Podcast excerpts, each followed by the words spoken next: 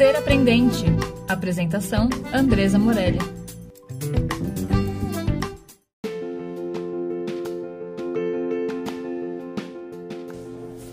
Oi, hoje a gente está aqui para falar um pouco sobre para onde vai a educação.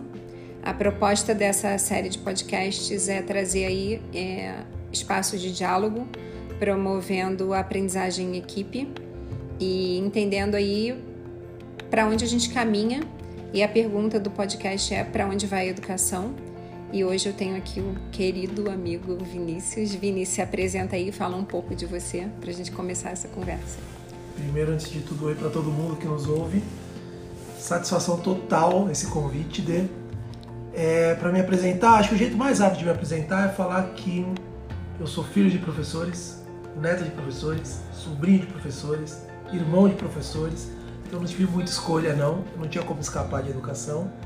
E desde sempre trabalhei com educação, mas um pouco fora da sala de aula, focando mais em numa visão mais estratégica e em escala o que, que a gente pode fazer para transformar nossas escolas no, no, em algo que faça sentido, numa instituição que faz sentido para a educação básica do Brasil. Legal.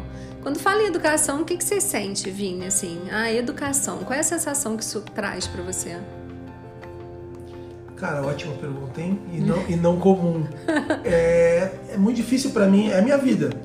Então, indo para uma coisa muito individual, pessoal, minha, é minha vida. É a minha mãe era professora e é, ela dava aula de reforço em casa. E com o tempo, a minha casa foi virando uma escola. E eu não sabia a diferença mais entre quando eu estava na escola, escola, e quando eu estava na escola, em casa. Porque vários dos meus amigos, várias das pessoas do bairro estavam em casa estudando. E então, quando falo educação, é, eu não consigo imaginar em outro lugar, discutindo outra coisa, conversando sobre outra coisa. Então, indo para esse lado muito individual meu, é a minha vida. Eu não, não sei falar sobre outra matriz. Pensando numa visão mais geral, acho que a educação é a, é a base de tudo. É o único caminho possível de transformação para uma sociedade que a gente acredita. Então, é, seja uma educação formal, informal, e a gente acha que vai passar por aí. A palavra educação, para mim, ela, além de ser algo muito próprio meu, ela é o único caminho. Eu vejo normalmente um, um caminho pela frente, é, e é isso que representa para mim. Legal, legal.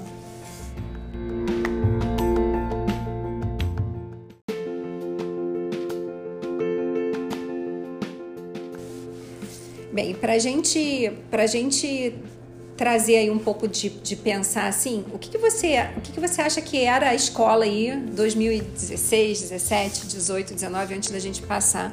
Se você te falasse assim, olha, eu vou contar uma história sobre uma pessoa chamada escola. O que, que era essa história? Que história você contaria? Boa. É, acho que a escola ela se fundou, né, como uma instituição é, essencial, né, socialmente pensando. Ela, é, ela foi criada pela sociedade como o local de desenvolvimento da humanidade. Então, imagina, a gente criou várias instituições e a escola tem esse poder, essa potência. Mas ela vinha há muito tempo é, dando respostas a perguntas antigas, né? E, e foi muito bem sucedida. Eu não gosto de falar que ah, a escola do jeito que é hoje ah, é ultrapassada. Tá? Não, ela foi muito bem sucedida ela não dá para cuspir nesse prato, sabe? Ela botou a gente aqui. Então, dois, duas pessoas conversando, instruídas, com um aparelho no meio que nos é grava, milhões de pessoas nos ouvem. A gente chegou na lua, a gente diminuiu a fome, diminuiu a miséria, apesar de todos os problemas que a gente tem de desigualdade. Então, e a escola que criou essa sociedade. Então, ela é uma instituição bem sucedida. Mas, há já algum tempo, ela já não dá dando mais, já não está dando mais as respostas da sociedade que a gente criou com essa escola. E nesses últimos anos, isso foi ficando cada vez mais explícito. É, e não são só 4, 5 anos, os últimos 20 anos está cada vez mais explícito que o, o, a, o, formato do que a gente criou como instituição precisa ser alterado. A, a, a demanda é a mesma, é a formação da sociedade. Ela continua sendo uma instância de, é, de cidadania, continua sendo isso mas é que mudou a demanda do que a gente. É, o, o, produto final disso mudou. Então, se fosse para descrever a, a, personagem escola, é tipo um personagem principal que está um pouco caduco na, na sua própria narrativa. E acho que mais do que nunca chegou a hora da gente repensar qual é o papel da escola na narrativa dela própria. Legal, legal. E composto por tantas pessoas, né? Porque é uma narrativa de muitos personagens, né? Então a escola, ela, ela é um personagem muito muito diverso, né? Ela se desenha de uma maneira muito diversa, né? É muito isso, assim. Escola, a gente tende a falar escola e tá dado, né? É, é uma escola. Mas na hora, qualquer instituição são pessoas, né? Qualquer empresa, qualquer instituição tem um monte de gente lá dentro e são as pessoas que fazem a instituição. É, e a escola, quem conhece escola, como a gente né, que gosta de escola e está dentro de escola, é incrível como ela tem mil cabeças, mil corações. E o grande desafio, e você faz isso muito bem, fez isso muito bem no Elvira, é como é que você faz de todas essas pessoas juntas, né, esse coletivo de pessoas, um mesmo sentido, um mesmo propósito. É total razão, né? A escola não é uma empresa. Ela é uma instituição formada de muitas pessoas com vários desejos, vários problemas, várias dores. É... O grande desafio é botar toda essa potência, porque ninguém está em escola à toa. Ninguém acorda e fala, ah, vou trabalhar com educação. A educação está é, é, tá conectada diretamente ao propósito das pessoas. Então, como é que você é, canaliza esse poder de tantas pessoas juntas, com tanta vontade de fazer algo, tanta vontade de, de causar impacto? Como é que você canaliza para uma mesma direção de, de sentido, de significado? Perfeito, é exatamente isso.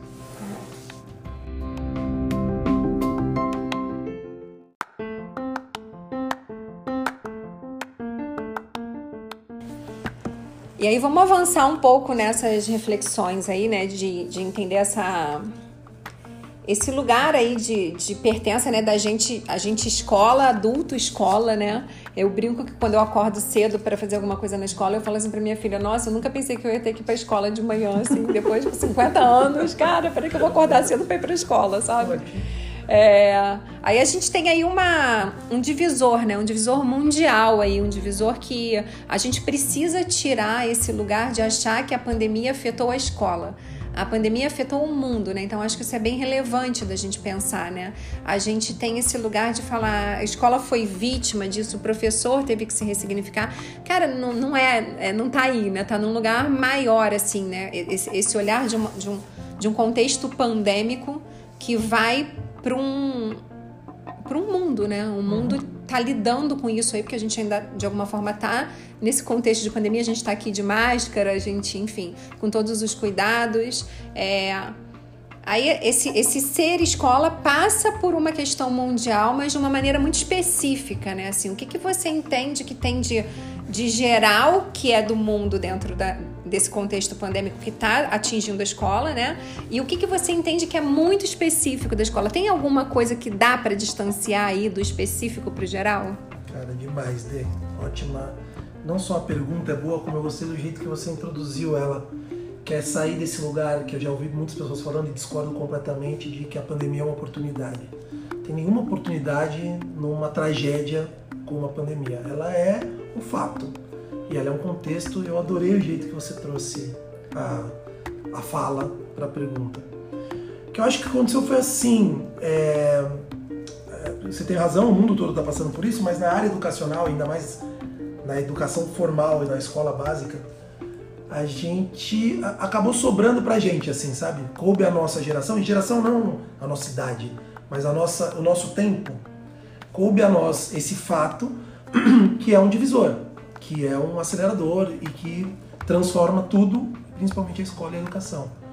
E a gente vai ter que fazer essa transição. Quem trabalha com educação é, virou a nossa missão agora. Até então a gente podia estar fazendo outras coisas ligadas à escola e à educação. Agora a gente virou a geração que faz a transição do modelo antigo para o novo modelo. É, então, para mim, esse é o tamanho do impacto na nossa área com relação à pandemia. E aí, já é, entrando um pouco uma coisa um pouco mais propositiva. Acho que o grande desafio nosso agora, já que pra, e para mim é assim, é muito claro assim, só isso importa. A partir de agora, todo, todos nós que trabalhamos com isso, só importa como que a gente vai levar do ponto que a gente está hoje para o próximo ponto. Todo o resto é, faz parte do nosso dia a dia, do nosso cotidiano, da nossa rotina. Mas o tempo todo a gente tem que estar tá olhando é, o que eu estou fazendo hoje, está fazendo a, a, educação caminhar para o lugar que ela tem que estar tá daqui a 5, 10, 15 anos É, e eu acho que o melhor jeito da gente fazer isso é, dar, é, é, é tentar ter um distanciamento histórico da coisa, assim. dar uma respirada, olhar um pouco de longe e não necessariamente continuar os processos que são heranças que não necessariamente nos pertencem. Então, ah não, agora que a pandemia está né, dando uma baixada, é, a pandemia vai, vai continuar para sempre, né, mas agora que a situação está um pouco diferente, é, a gente deveria então retomar as coisas com um pouco mais de eficiência. Não, cara, não é a hora de retomar com eficiência. A escola de há 18 meses não é a escola que tem que existir agora. A gente tem que segura, repensa um pouco o que, que a gente faz como educador, por que, que a gente faz como educador, por que, que a escola foi criada lá atrás. Era para isso que a gente está fazendo hoje? É, voltar um pouco para a essência do que é a escola e refundar a escola recriar a escola. É a mesma instituição, é uma instituição que nunca vai morrer, nunca vai acabar. A escola sempre vai estar presente, mas a gente tem que criar ela de novo e não melhorar ela para ela voltar a ser o que era antes há 18 meses. É, esse não é o caminho. Então, eu acho que esse é o grande desafio da nossa área, nessa nossa geração, nesse nosso tempo. É mesmo, a gente está tá fazendo história, né? Fazer história é uma coisa muito complexa, né? Aquilo que a gente vê de um contexto assim, ah, a humanidade começou a escrever, a ter uma linguagem escrita, ou a humanidade, é, quando a gente pensa na imprensa, né, assim, começou a imprimir os livros e aí a, a, o saber, né, ele vai para um outro lugar, né? A gente está num momento de fazer história, né? Em um momento de fazer história é algo bem sensível aí, é algo que que desperta algumas coisas na gente, né?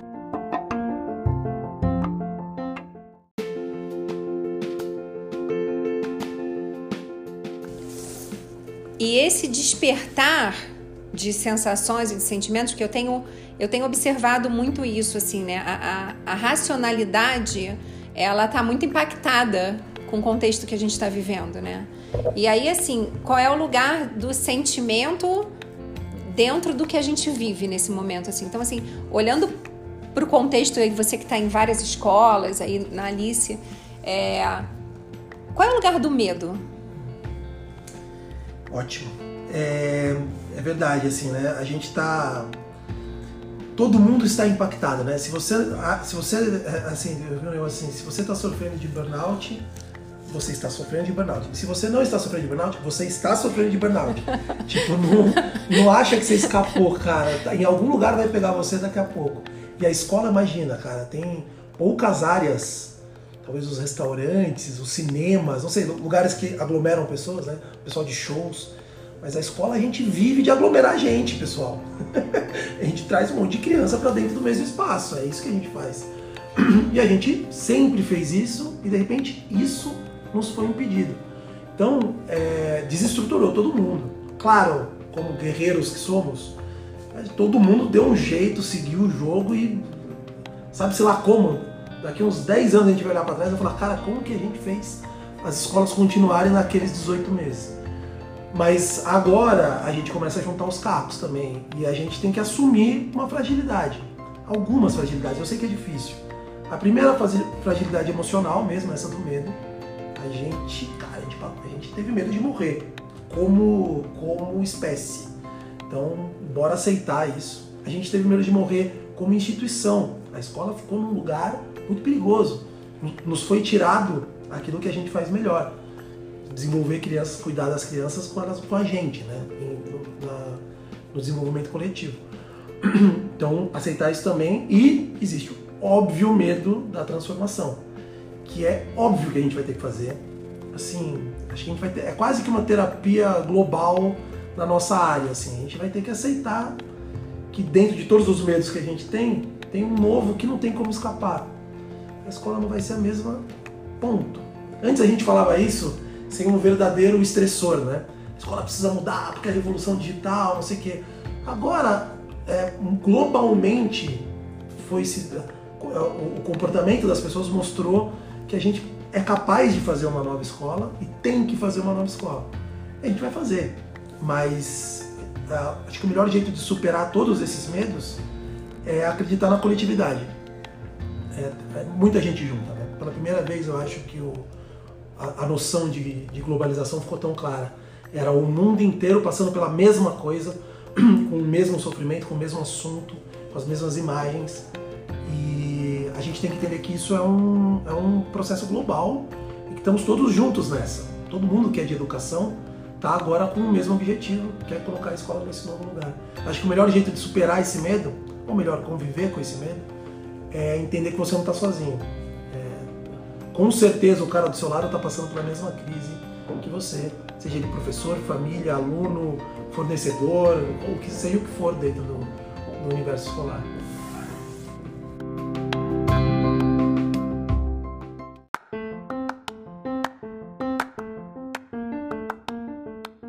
E quando a gente olha aí para esse lugar, né, assim, poxa, então entendi. Então a, a gente tá, a gente traz aí uma, uma escola que vem caminhando aí com com as suas características até um dado momento. A gente tem um efeito pandêmico que, que gera um impacto geral, assim, ele, ele, ele, é algo mundial, é algo que está dentro da sua casa, está no seu trabalho e está dentro da escola e as pessoas vão olhando para isso de uma maneira muito muito coerente, assim, porque não tem como, né? Tem uma hora que você tem que falar, tá, o negócio tá aqui, né? É engraçado que a gente fala assim, ah, é quarentena, são 14 dias. Quando começou a nossa ideia era isso, né?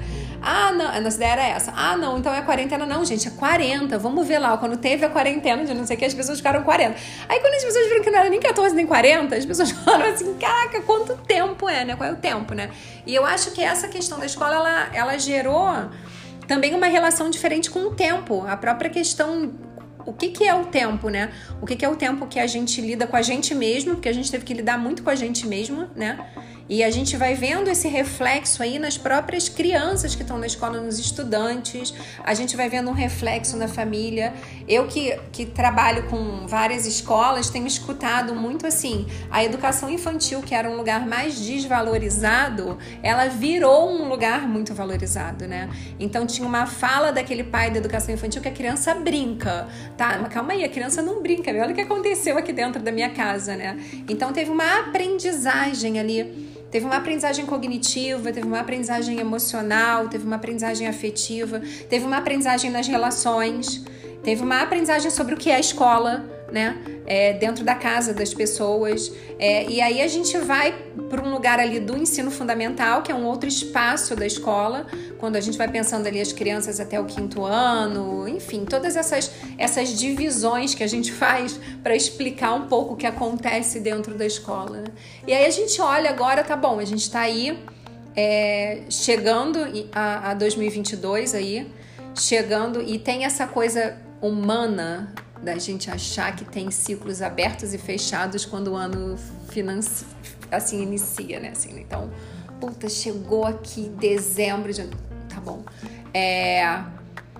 E a gente fala, tá, vai chegar o ano que vem aí, né? Vai chegar. O ano que vem vai chegar e parece que isso precisa algo acontecer, né? Assim, o que, que é esse estourar dos fogos aí de 2022? O que, que você, aí, com a sensibilidade que eu sei que você tem, com a conexão que você sempre busca gerar nos, nos lugares que você passa, com as pessoas que você passa, né? É, o que, que essa conexão tá, tá te dando aí de, de indícios, Vini, desse, desse novo momento que a gente está vivendo aí, né? Ótimo. Eu ia anotando coisas aqui e você falava justamente a coisa que eu tinha anotado. então acho que vai estar vai tá alinhado com a pergunta. É, vou, vou, fazer uma contextualização e entro na, mais na resposta. Uma das coisas que você falou que eu acho que é muito forte. Não, antes de mais nada, eu acho que você trouxe dois conceitos que são quase óbvios, mas que tem que ser colocado que eu acho que vai ser o caminho da transformação, que é o espaço e o tempo. Acho que está aí.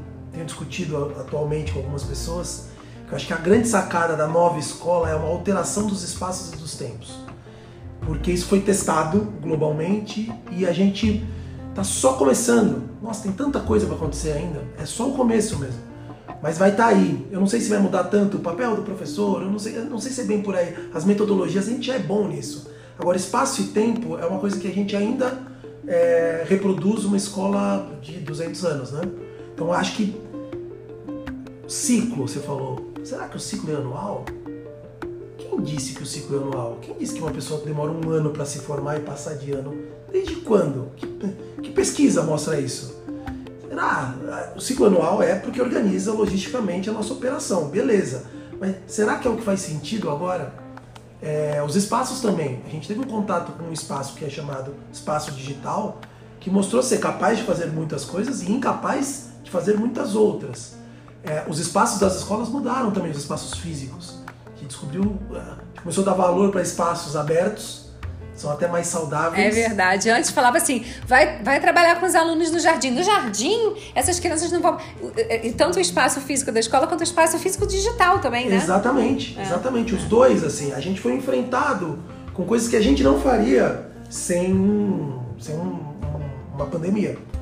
É, e eu acho que está por aí, de novo, eu ainda acho que a gente vai, discutir muito sobre para começar a chegar em conclusões ou até em testes mais consolidados mas vai passar por espaços e tempos. É, ainda pegando carona no que você disse que eu gostei muito, foi essa coisa do que você, você falou da educação infantil e depois da Fundamental 1. Aconteceu um fenômeno muito interessante com a escola, né? Ela nunca foi tão valorizada. As famílias falaram: Meu Deus do céu, como que esses caras conseguem ter 100 alunos se eu não consigo ficar com os meus dois filhos em casa? É verdade. E esses caras passam anos com esses meninos. Vocês são santos não sei como que vocês fazem isso. Por um lado, isso. Então a gente está muito fortalecido nesse lugar.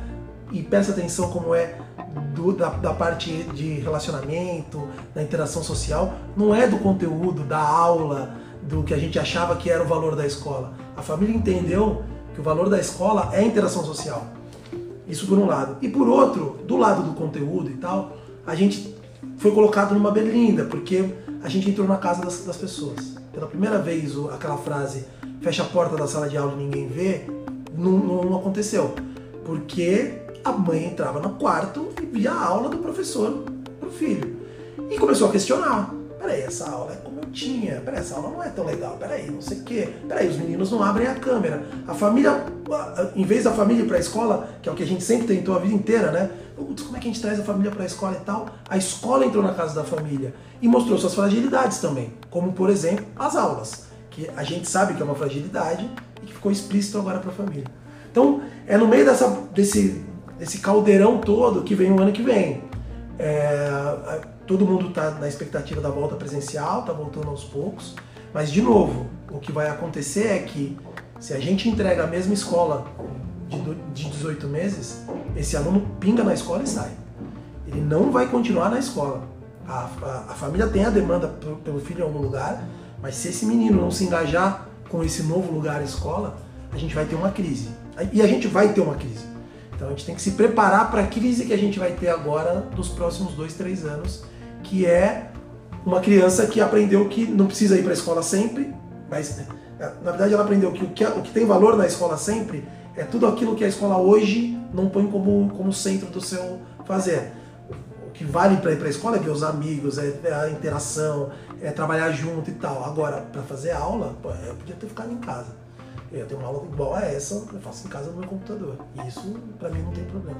A gente vai enfrentar uma crise agora nesse ano e a gente tem que ser muito aberto e sincero de que tá vindo uma crise aí, gente. Não é que voltou as aulas e acabou. Nossa, passamos pelos 18 meses. Tá vindo a crise da volta e a gente vai ter que ser muito inteligente em como lidar com isso para mim, passa muito pelo engajamento dos estudantes. Legal.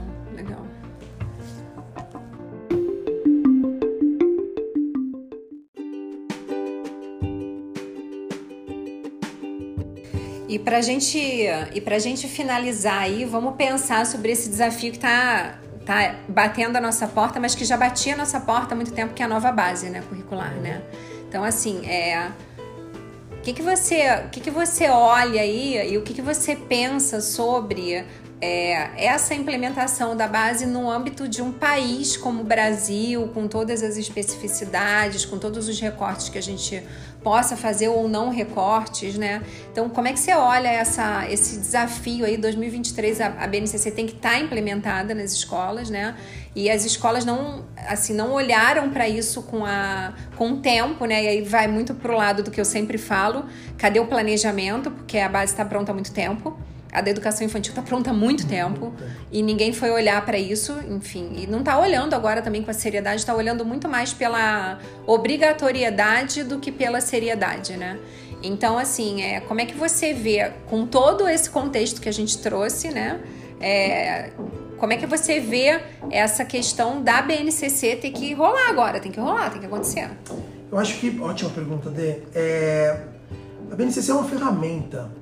É, você, na hora que você falou obrigatoriedade, eu estava escrevendo algo parecido. É, ela não é uma, ela não deve ser encarada como uma pressão externa para dentro da sua escola. Ah, vieram mexer na minha escola. É uma ferramenta. A sua escola vai, a sua escola tem que passar por um processo de transformação. É, bom, aonde eu vou beber para poder fazer essa, esse processo de transformação? Cara, olha que bacana. Existe uma base feita pelo, pelo país. Poxa, se aproveita da BNCC. A BNCC não, não ordena nada. Ela te mostra caminhos, ela dá bastante flexibilidade para cada estado, para cada cidade, para cada escola.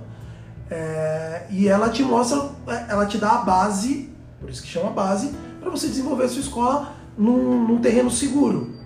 Então, é, para mim, a primeira coisa é não encarar a BNCC como uma obrigação. A BNCC é uma ferramenta, como tantas outras a gente tem. Traz a BNCC para o jogo, entende da BNCC. Não é difícil entender a BNCC. Primeiro, que o texto da BNCC é claro, mas... E é potente, é claro e é potente. É potentíssimo, e fizeram é tanto trabalho em cima já, ainda no porvir da vida, já tem tanto trabalho em cima da BNCC, que além de você entender a BNCC, já tem um monte de gente que entendeu por você. Já tem, já tem muita coisa encaminhada em cima. Então, traz a BNCC para o jogo, óbvio, entende dela. E a partir dela, começa a propor aquilo que você acredita como educação. É, é um desafio? É, como seria de qualquer forma os nossos próximos anos. É, a gente tem que refundar a escola. E pô, que bom que existe um documento como a BNCC para nos ajudar com isso. É, e aí, saindo um pouco dessa perspectiva mais de, de menor escala, que são as nossas escolas, e olhando para a gente como país, como você disse no começo, é, os países que, que têm sucesso educacional são aqueles que entendem rapidamente qual é, por que, que a educação existe no país.